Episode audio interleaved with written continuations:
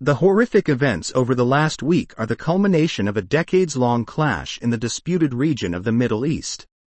The starting point for many people is the United Nations vote in 1947 to partition land in the British Mandate of Palestine into two states, one Jewish, one Arab, following the destruction of much of European Jewry in the Holocaust.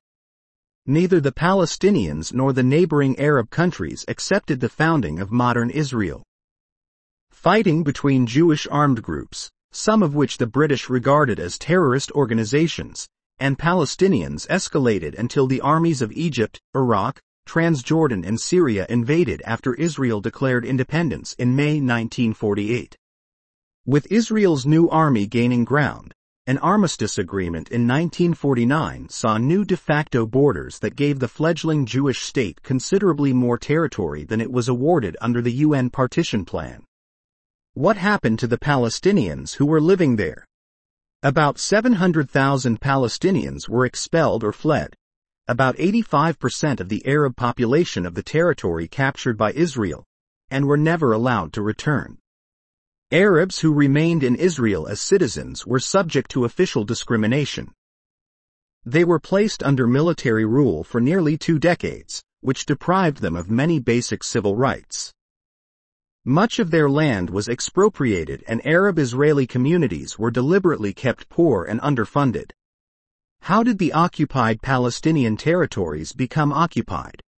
In 1967, Israel launched what it said was a preemptive defensive war against Jordan, Egypt and Syria.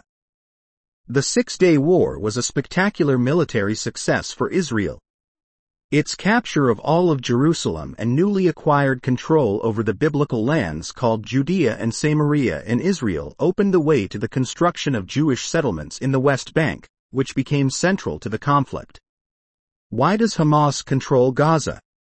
Hamas won the 2006 Palestinian legislative elections in part because of a backlash against the corruption and political stagnation of the ruling Fatah party.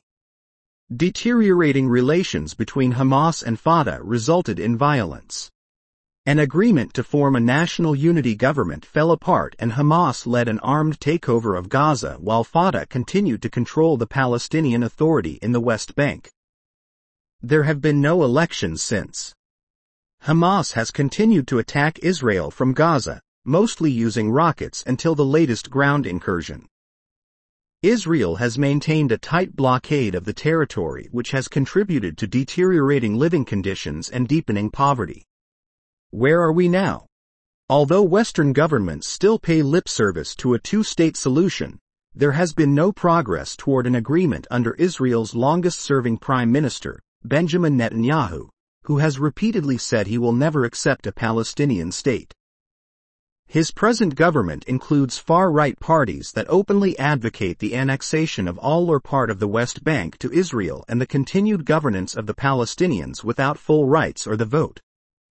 Israeli and foreign human rights groups say Israel has increasingly carved out a form of apartheid in the occupied territories.